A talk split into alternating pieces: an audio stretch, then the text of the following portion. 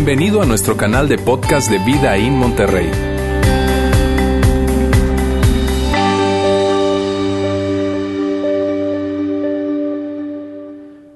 Buenas tardes, ¿cómo están?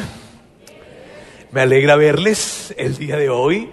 Hoy estamos, hoy continuamos con nuestra serie. David, eh, es la cuarta parte de esta serie y es una serie, mírame, es una serie que, que ha estado muy interesante porque la vida de David es muy interesante. La verdad que la vida de David está llena de episodios y de, situaciones que podemos tomar tantas lecciones. Mírame, nosotros pudiésemos hacer de esta serie una serie de seis meses. De cada una de las enseñanzas que hay, de cada una de las lecciones que podemos aprender de la vida de David, ¿cierto? Ahora, no se preocupen porque ya la siguiente semana terminamos este, con esta serie. De hecho, no pueden perderse la siguiente semana porque la siguiente semana va a estar increíble, va a estar espectacular el mensaje, así es que no pueden perderse el final de esta serie. Ahora, el día de hoy yo, yo quiero mm, iniciar de la siguiente manera. Fíjense bien. Una, yo, yo creo esto, yo creo que una de las mejores maneras, si no la mejor manera de medir la madurez de alguien, es ver cómo esta persona maneja la influencia, el poder, la autoridad. Una de las mejores maneras o la mejor manera de ver cómo nosotros de medir, de medir nuestra madurez es ver cómo manejamos la influencia, el poder, la autoridad que podamos tener. Y fíjate, yo quiero, quiero explicarme de la siguiente forma, porque puede que tú digas, bueno, que yo no sé si tenga influencia, poder, y me refiero, míreme, todos lo tenemos de alguna manera. Fíjate, yo te, lo diría de esta manera, cuando tú, cuando tú te das cuenta, cuando tú te das cuenta que tú tienes algo de influencia, y puede ser que tú estás en, en un salón de clases, estás en, en la secundaria o en la preparatoria, estás en la preparatoria, y tú de alguna manera tú sabes que tú destacas por algo, por algo. Por algo tú destacas allí en el salón.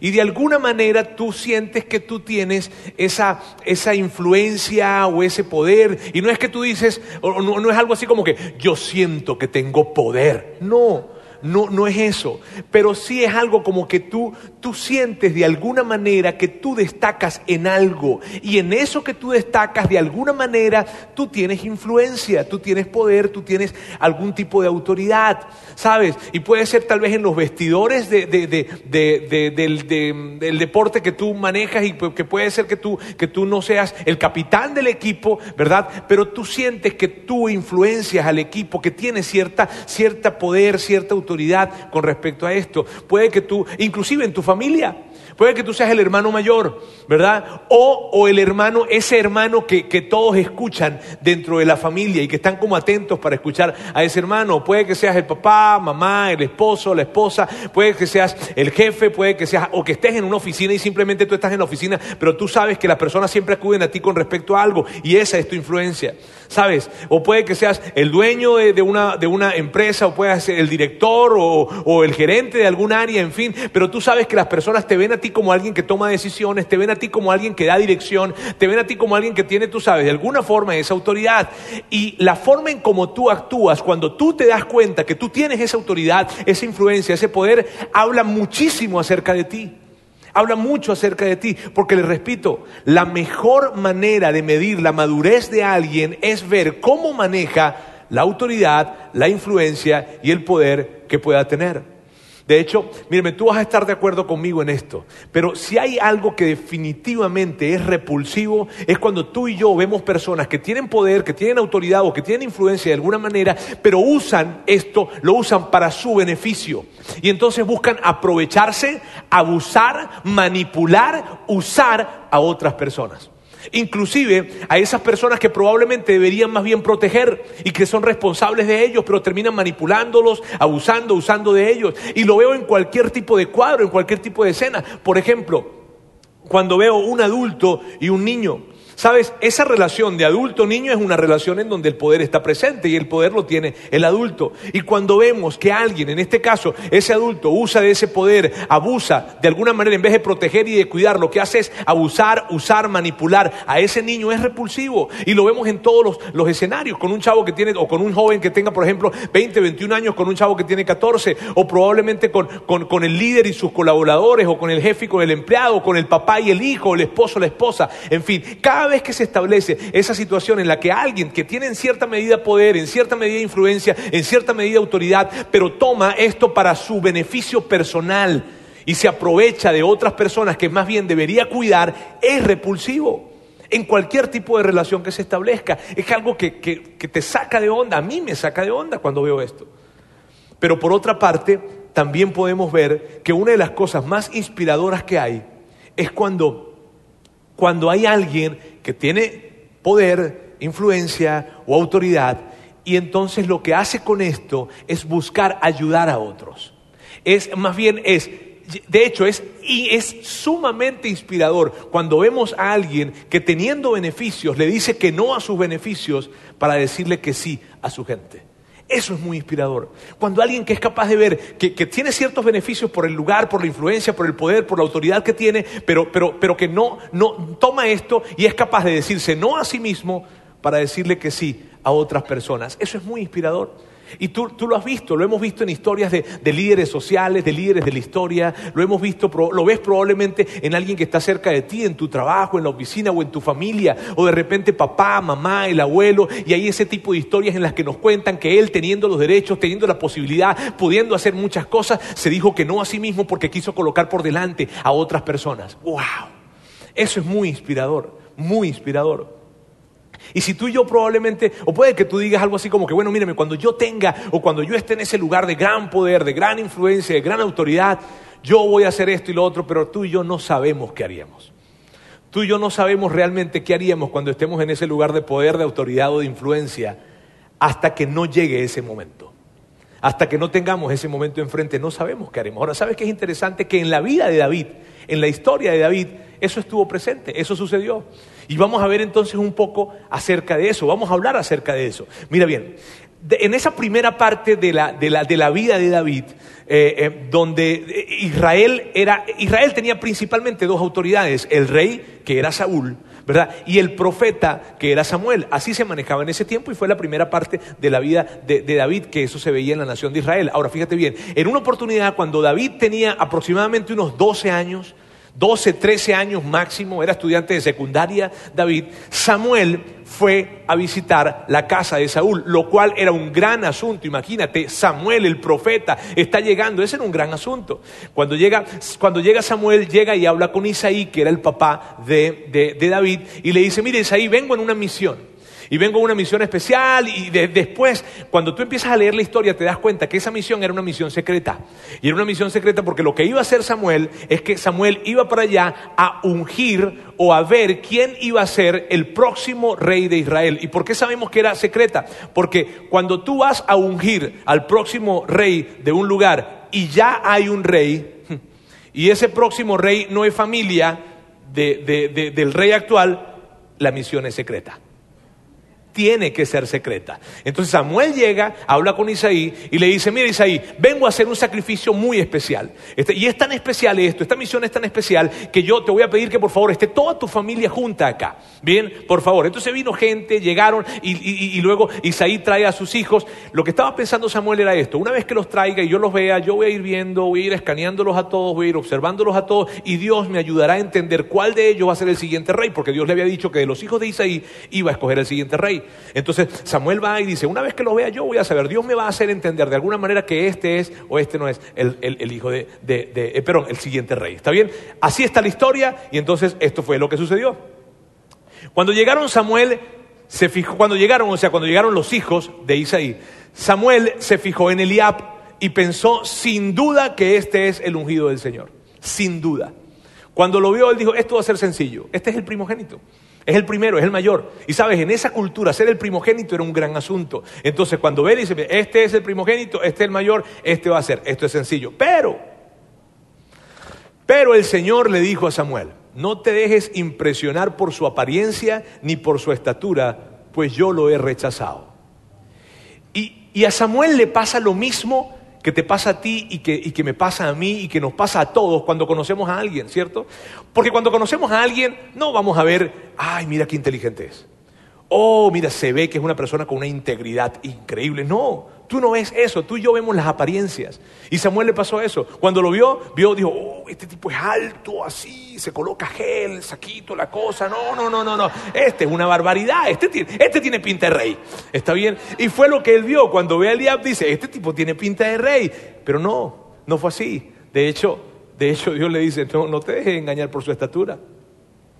Y luego le dice, la gente se fija en las apariencias, pero yo me fijo en el corazón. Y allí hay una gran enseñanza. Una gran enseñanza, porque lo que Dios le estaba diciendo a Samuel era esto. Mírame bien, Samuel.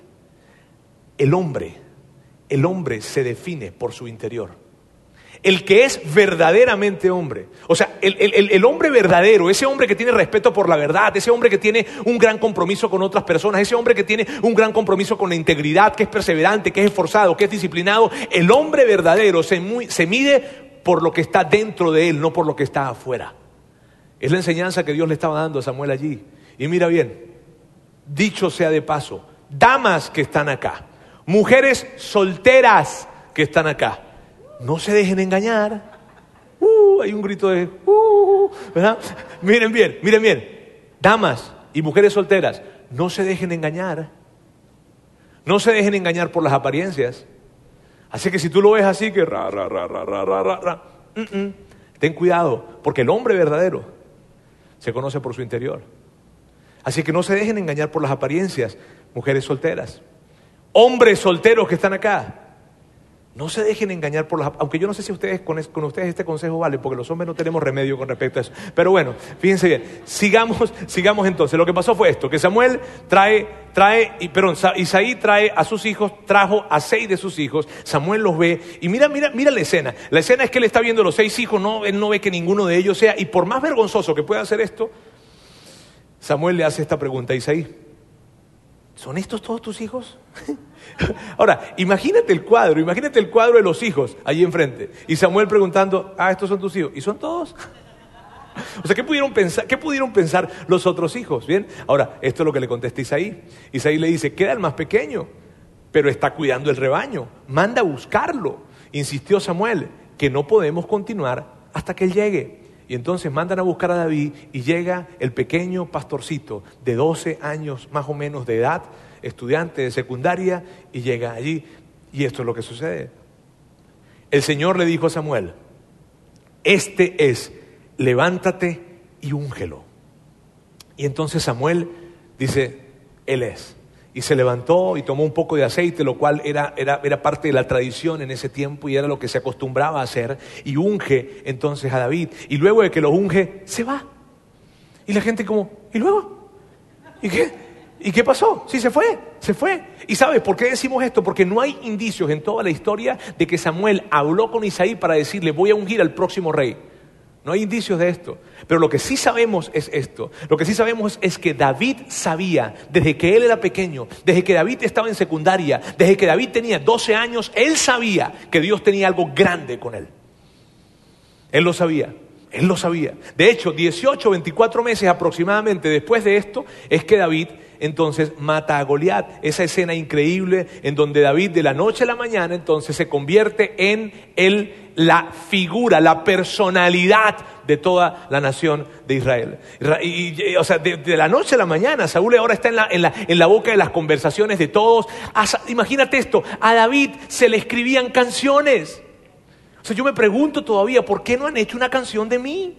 Ah, Ahora, a David se le escribían canciones, David era súper, súper, súper conocido, él, se casa con la hija del rey, se convierte en el mejor amigo del hijo del rey. Imagínate, David era, fueron años espectaculares, de hecho fueron siete años en los que David gozó de la popularidad y de su carisma y de todo increíble, hasta que cayó de la gracia de Saúl. ¿Y por qué cayó de la gracia de Saúl? Porque era lógico, porque David era un dechado de virtudes, David era poeta, era músico, era guerrero, y encima era bien parecido. No puede ser.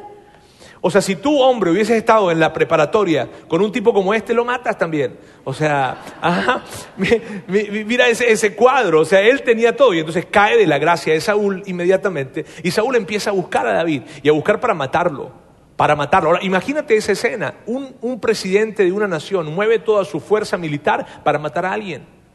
Y él empieza a buscar a David para matarlo. Y durante ocho años, durante ocho años, David huye, huye y huye. Y fueron años miserables. David lo que hacía era esconderse, estaba escondiéndose todo el tiempo de Saúl. De hecho, él se juntó con 400 hombres que de alguna manera los conoció y se convierte él en su líder, en el líder de estos 400 hombres que eran problemáticos, eran forajidos, era gente complicada. Él se une con ellos y entonces andaba siempre escapando, y andaba escapando de Saúl, manteniéndose alejado de Saúl, pero también cuidando de no estar muy cerca de los filisteos, porque los filisteos eran enemigos de la nación de Israel. Entonces el tema con David fue un tema complicado. Imagínate durante ocho años estar, estar huyendo porque tu vida está en peligro. Y te están persiguiendo, persiguiendo, persiguiendo y persiguiendo. Y David aprendió grandes lecciones en ese tiempo. Fueron grandes las lecciones que David aprendió, pero hubo una en especial. Fue la mejor lección que David aprendió en ese tiempo. Y fue esta. David entendió que no se trata de él, que no se trataba de mí, que no se trataba de él, que no eran sus planes, sus sueños, sus anhelos, sus planes para el futuro. No, que no se trataba de él. Él entendía esto, no se trata de mí, se trata de la voluntad de Dios a la manera de Dios y en el tiempo de Dios. Y esto es increíble. ¿Sabes por qué? Porque David era un hombre que no se guiaba por oportunidades. Eso me encanta eso. De hecho, en dos, en dos ocasiones David tuvo la oportunidad de acabar con su miseria de ser perseguido. En dos ocasiones David tuvo la oportunidad de matar a Saúl para que ya dejara de perseguirle y entonces poder entonces ser, él ser el rey de Israel. Y no lo hizo. De hecho, la, más famosa de ellas fue ese episodio en la que David está dentro de una cueva con sus 400 hombres y está allí y, y, él sabe que el ejército de Saúl está pasando por allí y de repente Saúl está pasando y de repente le dieron ganas de ir al baño se había comido unos frijolitos en la noche anterior y entonces tenía ganas de ir al baño y, se le ocurrió enfrente en la cueva donde estaba eh, David. Y entonces entra. Y cuando entra allí Saúl solo, sin sus... Porque imagínate, ¿no? Ir al baño con los muchachos, con el ejército, está como incómodo, ¿no? Entonces va para allá, la gente se preguntará número uno, número dos, número dos. Ok, entonces él entra y entonces cuando entra allí, agarra, se levanta su cosa, en fin, y vámonos. Y allí empezó y se coloca en su posición. Ahora imagínate esto, imagínate, David está en la posición, perdón, Saúl está en la posición más vulnerable que un hombre puede estar. Y allí está David, viéndolo así con sus hombres, escondidos en la cueva, y lo están viendo. Híjole. Y entonces uno de sus hombres le dice a David, ahora es tu oportunidad. Hoy es el día de que hablaba el Señor cuando dijo, cuando dijo, entregaré a Saúl en tu poder para que hagas con él lo que quieras. O sea, lo que le estaban diciendo era, a David era esto, David, te la pusieron de pechito, papá. O sea, David, mírame, esto es el asunto. ¿Te acuerdas cuando Dios te dijo que te iba a entregar a Saúl de una manera en que ahí estaba? ¿Qué más quieres?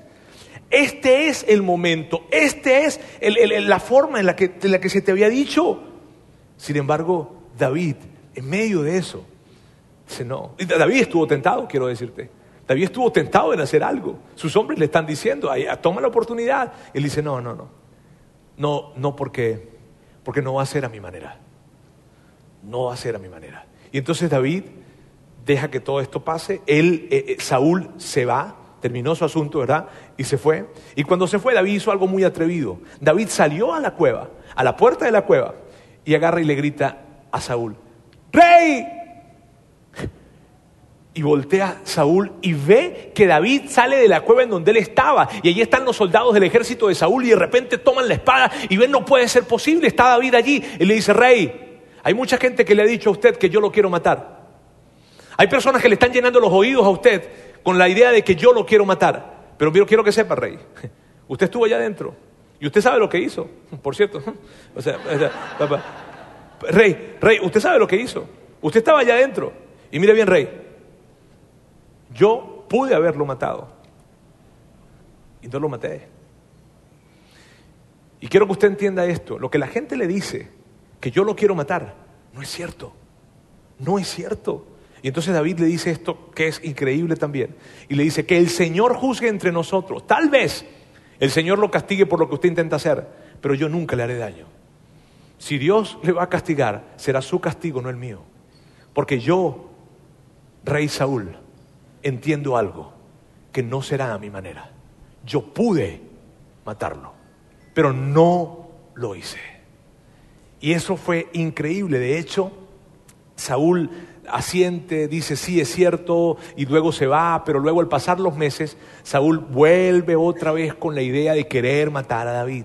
Y pasan ni siquiera pasó un año, pasaron algunos meses, y entonces ahí se levanta Saúl, toma un ejército de tres mil de tres mil soldados y se van a una parte donde le habían dicho que David estaba, era el desierto de Sif. Y cuando llega allá, eh, David se entera que viene, manda unos espías para ver cuántas personas eran, en fin, toda una tensión. Eh, llega la noche, llega la, atardecer, en fin, y arman el lugar para dormir allí, el ejército de, de, Saúl. Entonces colocan la tienda de Saúl en la mitad, porque así se acostumbraba. Cuando llegaban todos esos, tipos, esos contingentes de ejército, rodeaban por completo la tienda del rey para que él estuviera salvo, porque estaban todos los soldados alrededor. Entonces llega y en ese tiempo David le dice a, David le dice a, Abisai, eh, eh, uno de sus, de, de, sus dos muchachos que, estaban con él, de su equipo, de, de su banda, y le dice, oye, me tengo una idea.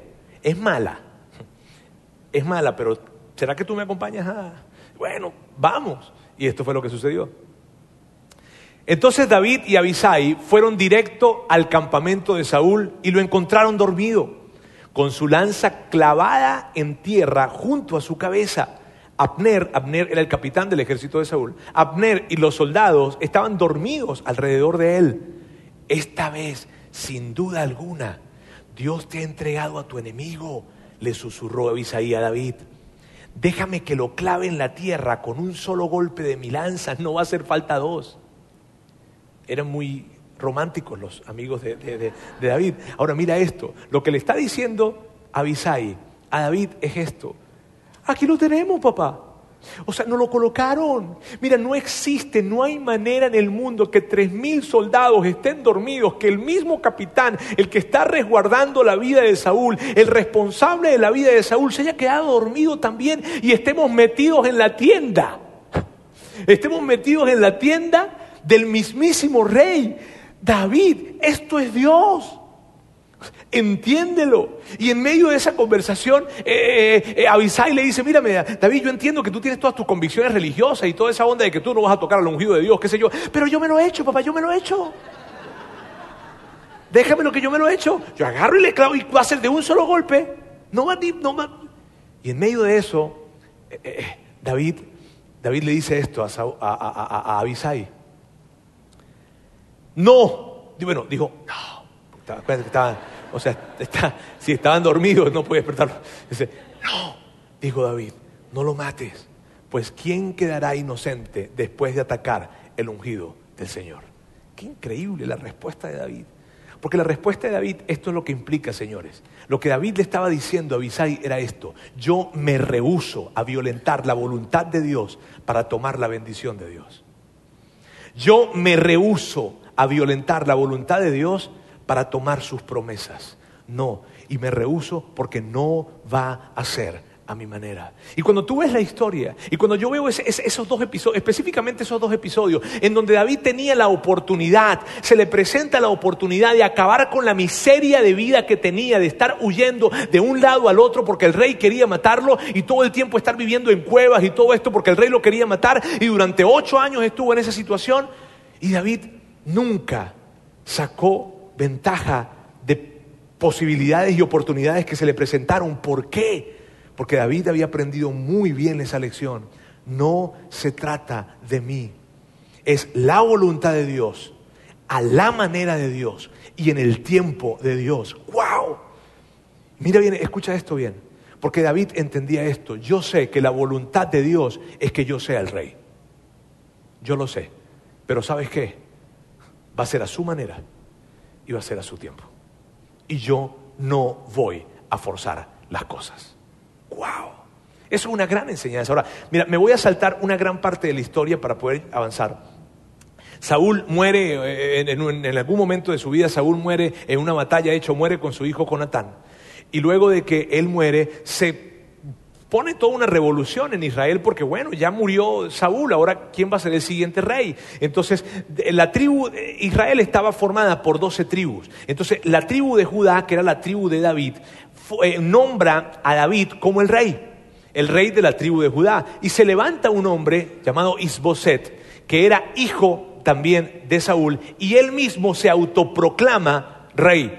Y entonces tenemos este cuadro, 12 tribus, una tribu que es la tribu de Judá, el rey es David, y 11 tribus, el rey era Isboset. Y otra vez el conflicto continúa. Y la casa de David está todavía en conflicto con la casa de Saúl. Y por siete años el conflicto continúa. Y el conflicto continúa. Y gente, en ese tiempo, gente se acercaba a hablar con, con David y le decía, pero, pero rey, tome lo que le pertenece. Tome lo que le pertenece. Usted es el verdadero y legítimo próximo rey. Haga lo que tenga que hacer. Tú eres David un mejor rey. Tú eres David un mejor líder. David, tú eres un mejor soldado. Todo lo podemos reconocer. Hazlo. Y ante todo eso David siempre entendía, ¿saben? No será a mi manera. Si hay once tribus que reconocen a Isboset como su rey, yo daré pasos atrás, pero no será a mi manera. ¡Qué chulada! Ese era David. David había aprendido muy bien esa lección. Y en medio de eso aparecen dos personajes, Recap y Baana, quienes eran eh, unos hermanos y que ellos fueron hasta la casa de Isboset, hasta el lugar donde estaba Isboset, entraron en su habitación y mientras que él estaba dormido, lo mataron. Y luego que lo matan, entonces van hasta donde estaba David y llegan allá. Y mira lo que sucede. Al llegar a Hebrón, le entregaron a David la cabeza de Isboset, diciendo, mire, su majestad, aquí le traemos la cabeza de Isboset, hijo de su enemigo Saúl, que intentó matarlo a usted. Ahora, cuando tú lees el Antiguo Testamento, tú ves muchas decapitaciones. ¿Sí, ¿Tú, no, no, has visto eso cuando lees el Antiguo Testamento? ¿Y sabes por qué? Porque en ese tiempo no habían iPhones. ¿Sabes? Este, sí, no habían. Entonces, que cuando tú matabas a alguien no era como que... Para llevar la prueba, no tenías que cortar la cabeza y decir, hey, lo matamos, es cierto, esta es la prueba. Y por eso es lo que sucede. Ahora, y lo que estaba pasando allí era que ellos pensaban, Recap y Bana pensaban esto, mira, el único obstáculo que tiene David para ser todo el rey de la nación de Israel es Isboset. Nosotros lo matamos, le llevamos la cabeza y tenemos asegurado el futuro. Rey, aquí estamos, o sea, nosotros quitamos todo el, el obstáculo que había para que usted fuese el rey de toda la nación, aquí está. Pero esto es lo que pasó. Pero David les dijo a Recap y a el Señor, quien me salvó de mis enemigos, es mi testigo. O sea, David le está diciendo, miren bien, Dios es quien me salva de mis enemigos. Y si ustedes quisieron darle ayuda a Dios, Él no la necesitaba. Y les dice esto. Una vez alguien me dijo, Saúl ha muerto pensando que me traía buenas noticias, pero yo lo agarré y lo maté en Ciclac. Esa fue la recompensa que le di por sus noticias. ¿Cuánto más debo compensar a los hombres malignos que mataron a un hombre inocente en su propia casa mientras estaba en la cama? Y probablemente las personas que estaban alrededor dijeron, ¿inocente? ¿Inocente Isboset? Isboset era cualquier cosa menos inocente. Pero David lo regía una norma. La norma de David era esta. No será a mi manera. No será a mi manera. Y esa no es la manera. Híjole, en medio de eso, él voltea y habla con ellos y le dice a la gente que estaba alrededor. Entonces David les ordenó a sus soldados que los mataran.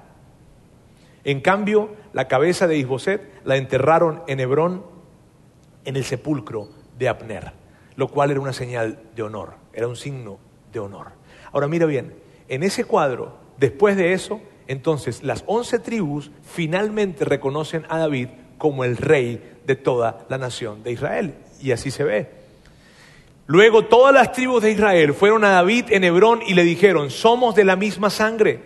En el pasado, cuando Saúl era nuestro rey, en realidad era usted quien dirigía a las fuerzas de Israel. Y el Señor le dijo, Tú serás el pastor de mi pueblo Israel, tú serás el líder de Israel. Y lo que estaba diciéndole esta gente a David era, óyeme David, ¿sabes qué? Todos sabíamos que tú ibas a ser el próximo rey. Desde hace mucho tiempo era claro para nosotros saber de que tú ibas a ser el próximo rey. Lo que no era claro para nosotros era por qué tú no tomaste lo que te pertenecía, por qué tú no actuaste, por qué no agarraste esas oportunidades, por qué David no lo hiciste. Y en medio de eso están hablando con él, están allí. Y luego de esto, amigos, se acercan los ancianos, que eran los líderes de las tribus de Israel, y se acercan para entregarle a él la autoridad de las once, de las once otras tribus.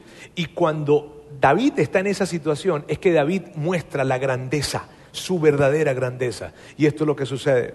Dice que así pues todos los ancianos de Israel fueron a Hebrón para hablar con el rey David. Ahora piensa en esto. David está en este momento, después de, después de varios años, casi 20 años en los que ha estado con una promesa de que iba a ser el rey, que no sé cuánto, que no sé qué, y ha estado huyendo y ha pasado por muchas situaciones, está a punto de que le entreguen el poder de toda la nación. Él ya había experimentado ser el rey de una tribu, pero ahora estaba, iba a experimentar, le están entregando el liderazgo, la autoridad completa de 11 tribus más, o sea, de toda la nación. Y lo, que hace David, lo primero que hace David es esto. David les dice, y allí el rey hizo un pacto con ellos. Sabes, esas son una de las cosas que a mí me impactan de David, porque David lo primero que hace cuando le están llevando la autoridad completa de todas las 11 tribus y de toda la nación es hacerle una promesa a ellos. Y él no tenía por qué hacerle una promesa a ellos, sobre todo cuando tú y yo entendemos que de las doce tribus que tenía enfrente, solo una la había reconocido como, le había reconocido como rey.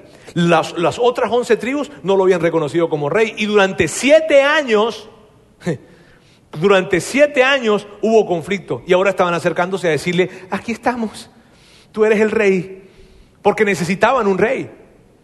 Y David, ante la posibilidad de haberse vengado de ellos, lo que hace es hacerles una promesa. Y tú dices, ¿por qué? ¿Por qué David no toma venganza? ¿Por qué David les hace una promesa a gente que inclusive le había causado daño? ¿Por qué? Y la respuesta está en las siguientes cuatro, siguientes cuatro palabras. Y yo quiero leer el texto completo otra vez. Así pues, todos los ancianos de Israel fueron a Hebrón para hablar con el rey David y allí el rey hizo un pacto con ellos en presencia del Señor. ¿Sabes qué significa eso? Esto es lo que significa. Significa que cuando a David le van a entregar toda la autori- autoridad de toda la nación, lo primero que hace David es reconocer que él está bajo autoridad. Lo primero que hace David es esto. Ustedes me vienen a entregar toda la autoridad, pero yo quiero decirles algo. Yo soy un hombre bajo autoridad. Y esta era la manera en la que David le decía a toda la nación de Israel, yo soy un rey, pero él es el rey. Yo soy un rey, pero Él es el rey. Y yo estoy bajo autoridad, bajo autoridad de Dios, y esto es una gran lección, bajo autoridad de Dios y bajo autoridad de ustedes, a quienes yo voy a liderar. Híjole, si tú eres un líder, tú tienes que entender esto. Luego continúa y dice, y esto es lo que sucede. Después de eso ungieron a David para que fuera rey sobre Israel. David tenía 30, 30 años cuando comenzó a reinar y él reinó por 40 años. En la siguiente semana vamos a, pensar, nuestra- vamos a empezar la historia justamente desde, este momento, ¿está bien? Pero mira bien, lo que yo quiero que tú y yo veamos es, es- es- es- increíble. David aprendió grandes lecciones. Y si tú eres un líder, si de alguna manera tú eres líder de- de- en algún área, eh, eh, porque en tu casa o en la empresa o en donde sea, tú eres un líder, tú necesitas entender que el liderazgo se trata de esto. Liderazgo se trata de mayordomía. Liderazgo se trata de mayordomía. Y que incluso los líderes tienen que rendir cuentas. Que liderazgo se trata de mayordomía. Y que los líderes tienen que rendir cuentas. Y esta fue una de las grandes lecciones que aprendió David y que todo líder necesita entender. Los líderes no somos dueños de nada. Los líderes estamos administrando algo. Los líderes somos mayordomos y que incluso como líderes principales de algún lugar, tú y yo necesitamos rendir cuentas. Esa es una gran enseñanza. Cuando David se voltea al pueblo y le dice, ustedes quieren que yo sea su rey y que yo sea su líder, está bien, pero quiero que sepan algo, yo estoy bajo autoridad de Dios y de ustedes. ¡Wow! Allí se ve la madurez de alguien. Y, y- yo sé que esto puede ser, para mí es muy inspirador. Si tú eres, si tú eres un líder, tú, tú ves esto y te tiene que inspirar. O sea, es algo que uno, ¡ah, wow! Pero por más inspirador que esto pueda ser, si tú eres un seguidor de Jesús, si tú estás con nosotros el día de hoy, y tú eres un seguidor de Jesús, me refiero, tú eres una persona que eres católica o que, o que, o que eres cristiano, que eres evangélico, como tú te identifiques como un seguidor de Jesús, yo quiero que sepas algo. Esto es una historia inspiradora, pero para ti no es tanta inspiración la que tienes que entender. Para ti es que esto es un requisito. Si tú eres un seguidor de Jesús, esto es un requisito para ti. Y permíteme explicarme por qué digo esto. Porque mil años después de que esto sucedió, mil años después, a tan solo 30 kilómetros al norte de Hebrón, Jesús vino para modelar eso que hizo David, pero con un pequeño giro y de una manera espectacular.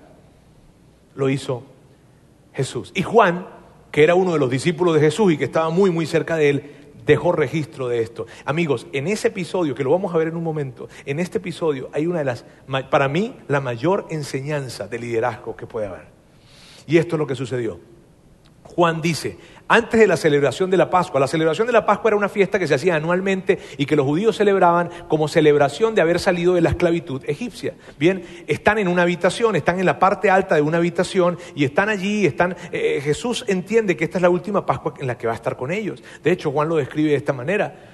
Jesús sabía que había llegado su momento para dejar este mundo y regresar a su Padre. O sea, David, eh, eh, Jesús entendía esto. Jesús entendía que él iba a ser arrestado, que esta iba a ser su última cena, que esta iba a ser su última Pascua con sus amigos. Imagínate el momento, ¿no? Cuando tú sabes que este es, este es lo último que tú vas a hacer con gente que tienes tan cerca, tan cerca. Y entonces Juan nota algo que lo escribe y es muy interesante. Mira lo que escribe Juan. Juan dice esto. Sabía Jesús que el Padre había puesto todas las cosas bajo su dominio y que había salido de Dios y que a Él volvía.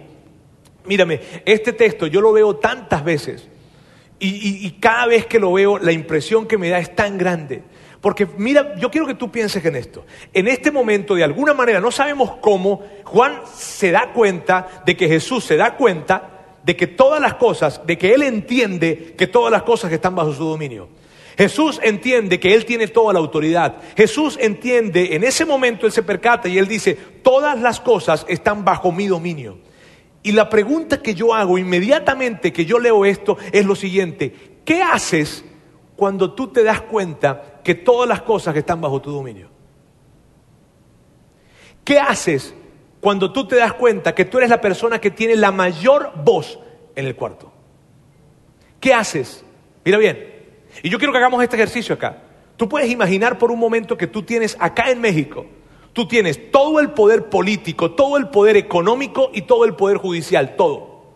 Todo el poder, todo. Legislativo, todo el poder completo. Tú lo tienes. ¿Qué es la primera cosa que harías?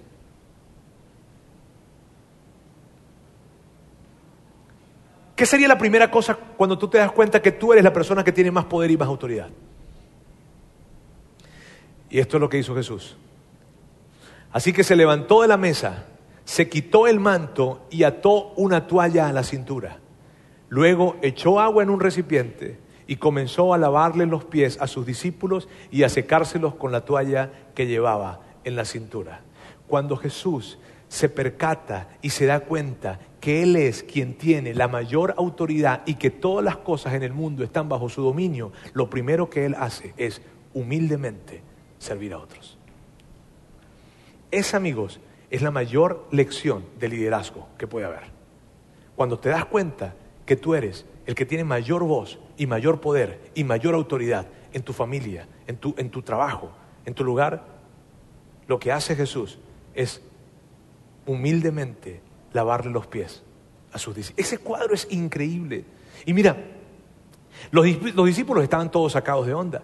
Ellos están escuchando esto y ellos, o sea, escuchándolo no, viendo esto. Están, de hecho, algunos no querían que les lavaran los pies. Todo fue una, cosa de mucha tensión, porque ellos sabían que los esclavos eran los que hacían eso, no el maestro, no el, Señor, mm, para nada. Y, y, Jesús los ve y les dice, ¿ustedes entienden lo que estoy haciendo? Oh, claro que no lo entendían. Y Él les dice esto, mira, ustedes me dicen a mí, Señor, me dicen maestro, me dicen rabí y tienen razón. Yo soy su maestro, yo soy su Señor. Y luego les dice esto, pero si yo, el Señor y el maestro, les he lavado los pies, también ustedes, también ustedes deben lavarse los pies los unos a los otros. Les he puesto el ejemplo para que hagan lo mismo que yo he hecho con ustedes.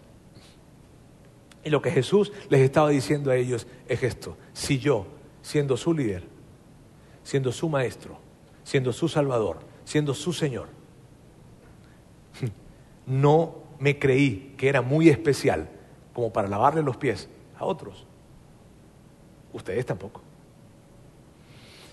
si yo pude lavarle los pies a otras personas, si yo pude lavarle los pies a ustedes y hacerlo como un acto de humildad y de servicio, ustedes deben hacerlo con otros. Y si tú eres un seguidor de Jesús, y aquí es donde yo te hablo específicamente a ti, si tú no eres un seguidor de Jesús, esto no es para ti. No, no, no, no, no, no creas que lo que te voy a decir es contigo, no.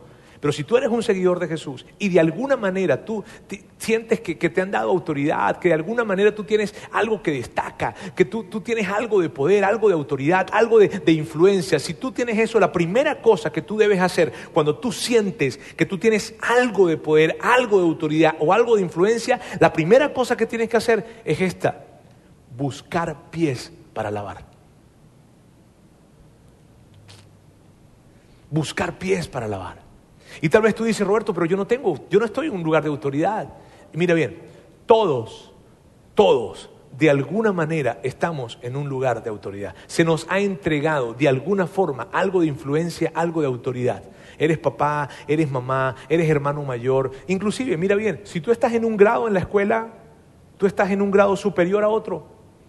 Y eso representa de alguna manera poder, autoridad, influencia. Así es que mira, a todos se nos ha dado de alguna manera eso. Y lo que yo quiero decirte a ti y, que yo pueda recordar inclusive para mí es esto, cuando tú y yo nos damos cuenta que tenemos algo de influencia, algo de poder o algo de autoridad, lo que tenemos que hacer no es creernos algo, sino más bien apresurarnos a lavar los pies de alguien, o sea, apresurarnos a servir a otras personas, porque la gran enseñanza que tuvo David y la gran enseñanza que nos presenta Jesús es esta, señores, la vida no se trata de nosotros, la vida se trata de otros. Y, mírame, te quiero decir esto, porque si tú eres un seguidor de Jesús, sobre todo si tú eres un seguidor de Jesús, no tienes por qué levantar la mano para señalar y juzgar a otras personas. Tu Salvador, tu Señor, ese que tú has decidido seguir, en lugar de señalarlo para juzgarlos, les lavó los pies. ¿Qué excusa puedes tener? No, es que yo no sirvo porque... ¡Ah! Dios, Dios. Tu Salvador nos dio el ejemplo. Mi Salvador nos dio el ejemplo. El mayor acto de liderazgo que hay es servir a otros cuando entiendes que tienes autoridad, poder e influencia. Amigos, y yo quiero retarlos en esto. ¿Por qué? Porque me duele tanto cuando yo veo personas que, que, su vida gira alrededor de ellos y su mayor preocupación es su futuro y su mayor preocupación es el futuro de sus hijos y su mayor preocupación es el futuro de sus nietos. No. O sea, si tú eres un seguidor de Jesús, ¿está bien? Si tú eres un seguidor de Jesús, ese que tú has decidido seguir te dice, hey, la vida no se trata de ti. Si yo, que soy tu Señor, lavé los pies de alguien, tú tienes que hacerlo. Y si tú has decidido seguirme, tú tienes que lavar los pies de otros. El servir a otros, amigos, tiene que convertirse para nosotros en una de nuestras mayores aspiraciones. Roberto, pero es que no me va a gustar, Roberto, es que me incomoda, Roberto, es que... Quiero decirte algo, te tiene que incomodar, porque si no te incomoda, no estás sirviendo realmente. Con mucho cariño. Pero lo que quiero decirles, amigos, es que la mayor enseñanza que nuestro Salvador nos deja acá es esa.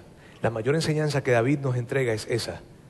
Debemos abrir nuestros ojos y buscar pies para lavar, gente a quien debemos servir. Si tú y yo hacemos eso, estamos siguiendo el ejemplo de nuestro Salvador, estamos siguiendo un camino más elevado. Permítame orar. Quiero darte muchísimas gracias, Dios. Gracias porque, wow, porque tú nos has dejado el mayor ejemplo. Y tú viniste y nos modelaste qué debemos hacer. Y en la vida de David, cuando él entiende que tiene toda la autoridad de una nación, se voltea por completo y lo que busca es hacer promesas de servicio a otros. Dios, ayúdanos a entender que nosotros no somos el rey, que nosotros somos un rey en nuestra casa, en nuestra empresa, en la escuela, que tenemos cierta autoridad, que tenemos cierto poder, que tenemos cierta influencia, pero que tú eres el rey y que nosotros de ti recibimos el mayor ejemplo, que es servir a otros. Así es que Dios, queremos pedirte en el nombre de tu Hijo Jesús que nos ayudes cada vez más con humildad, a vestirnos de humildad para buscar más pies para lavar. En el nombre de Jesús. Amén. Gracias por haber escuchado este podcast de Vida en Monterrey. Si deseas escuchar estos mensajes en vivo, te invitamos a que nos acompañes todos los domingos a nuestro auditorio. Para más información sobre nuestra ubicación y horarios, entra a vidainmty.org o síguenos en nuestras redes sociales como Facebook, Twitter e Instagram. Nos vemos la próxima semana.